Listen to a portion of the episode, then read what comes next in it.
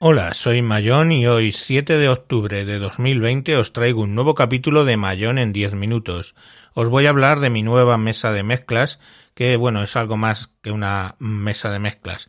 Es la Roadcaster Pro, que es, eh, bueno, pues lo podéis buscar en internet. Básicamente es una mesa de mezclas eh, que tiene digital, que viene para cuatro entradas XLR, una entrada USB para, para conectarla al PC, de modo que puedo enviar y recibir eh, información desde el PC, con lo cual funciona como un canal de música además, usa un canal de audio adicional. Una entrada para eh, TRRS para un teléfono, de modo que yo puedo por ahí eh, hacer llamadas entrantes y salientes o simplemente puedo meter audio desde el teléfono, pero también me hace el minus eh, mix minus, con lo cual pues evita que pueda eh, básicamente enviar mm, el audio del teléfono al propio teléfono, con lo cual es perfecto para una llamada de teléfono, de WhatsApp, de Skype que queráis meter en vuestro podcast.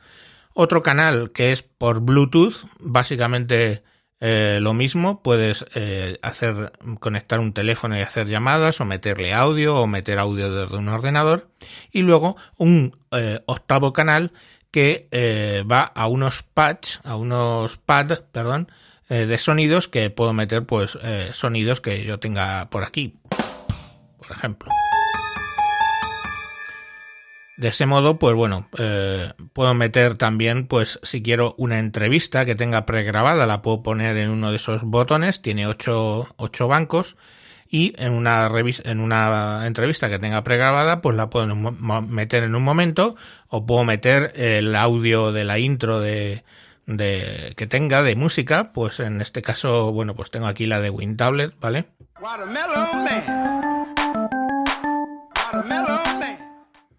Entonces, eh, bueno, pues básicamente la puedo, la puedo meter por ahí. Eh, la Rodecaster pues tiene una pantalla bastante grande, yo no sé si diría de 5, estoy hablando de memoria, ¿eh? las especificaciones entráis si lo veis.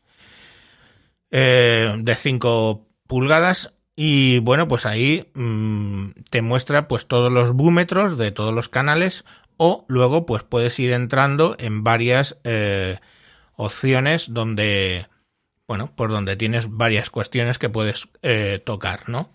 En los canales de voz, pues puedes eh, cambiar el tipo de voz, eh, puedes activar un compresor y puedes desde un programa que acompaña o desde este propio panel configurar bien ese, lo diré, ese compresor. También tiene una puerta de ruido que a mí me gusta mucho el tema de tener puerta de ruido porque bueno, pues eh, cuando grabo desde casa, pues es normal que haya algo de ruido que yo tapo con mi voz cuando estoy hablando, pero si me quedo callado, pues entraría esa voz.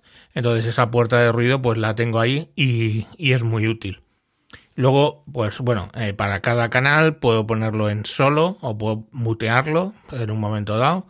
Tiene cuatro salidas de cascos. La, la número uno sería el correspondiendo al micrófono 1, la 2 al 2, el 3 al 3 pero bueno, en principio mm, por esas salidas sale todo el audio, con lo cual nuestros conferenciantes pueden estar escuchando si hay alguien en, el PC, la gente que esté en directo conectado por micrófonos, pues eh, puede entrarlo, puede escucharlo del PC, puede escuchar las llamadas telefónicas, etcétera. Luego tiene un control de volumen para la salida hacia monitores que tiene eh, en, en un cuarto de pulgada, pues podemos mandar a unos altavoces externos para, para, bueno, para monitorizarnos, si queremos monitorizarnos.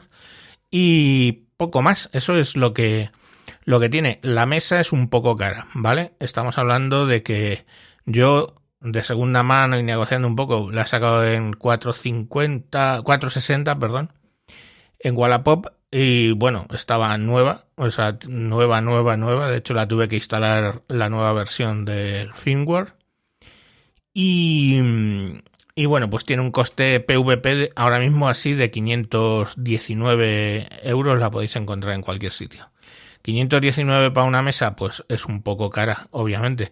Teniendo en cuenta que, por ejemplo, yo la, digital que tenía antes, la, eh, lo diré, Soundcraft EU12, pues esa, eh, bueno, la compré también de segunda mano por 200 euros, pero están en 300. Y tiene bastante más funcionalidades que esta.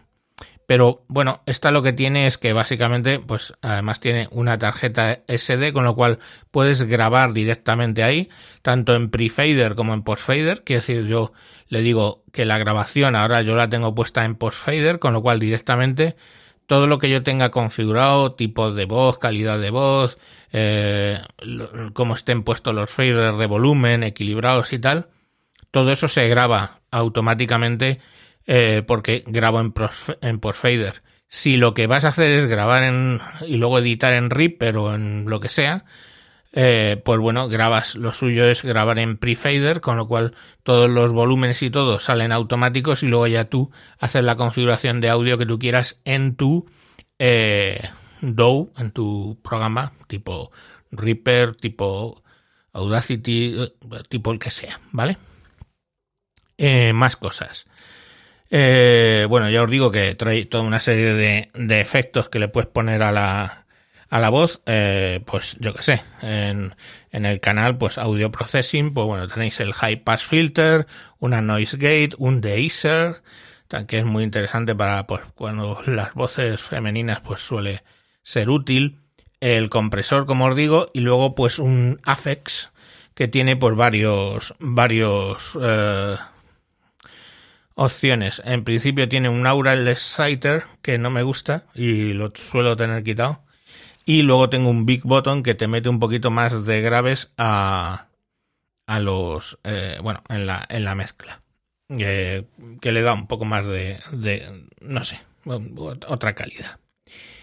Eh, igualmente, pues podemos configurar también el tipo de voz eh, pues si es masculina, femenina, todo ese tipo de cosas, eh, eso lo podéis hacer si pasáis a, digamos, lo sencillo que es quitarle una opción que tiene processing. O sea, la podéis poner en modo sencillo, que básicamente si te, lo que te pregunta es si hablas muy alto y si eres varón o mujer, etcétera, o ponerlo en processing y entonces ya puedes ir a cada una de las cosas eh, y ponerlo tú a tu gusto, ¿vale? Además, como os digo, hay una aplicación para Windows o Mac que eh, podéis hacer lo mismo desde el ordenador, que además es la que sirve para cargar los bancos de memoria, para bajarse los podcasts que habéis grabado, que es lo que tendré que hacer ahora en, en un momento, y bueno, pues para todo ese tipo de, de cuestiones. Tiene una tecla para meter marcas en, en el audio y luego buscar más fácilmente una posición determinada y bueno, pues tiene un montón de un montón de posibilidades. Y en fin, como veis, al final no es nada que no pudiera hacer yo. Ahora mismo yo tenía mis micrófonos, ¿vale? Tengo mi, mi interface y podía usar pues un tablet o, o algún programa en el PC para enviar eh, pad, ¿no? Para poner músicas, etcétera. Que, que, por ejemplo eh, con VoiceMeter, ¿no? Lo estaba haciendo. Para incluso puedo, podría, podía grabar, etcétera, pero eh, digamos que todo eso se integra aquí pues de un modo muy, muy simpático, ¿no? Muy bien. Los micrófonos, pues incluso cuando tú le pones un micrófono, le dices de qué tipo es y él automáticamente pues te configura pues el, el micrófono como, como sea, pues eh, tiene pues ya unos perfiles que tú tienes, pero le puedes luego controlar la ganancia y por supuesto el volumen, claro. Entonces, eh, yo por ejemplo estoy ahora mismo hablando por el NT1A, de Rode y pues en el canal 1 lo que le he dicho es que lo que voy a conectar es un NT1A y ya me hace toda una serie de configuraciones. Fui, entre ellas, poner, activar el, lo diré, activar el Phantom Power, ¿vale? Porque el NT1A es condensador y tienes que activar el Phantom Power. Y bueno, pues hasta aquí un poco el invento nuevo. Espero que, que os guste por la calidad de sonido que da, etcétera y nada, sin más emplazaros para otros capítulos. Adiós.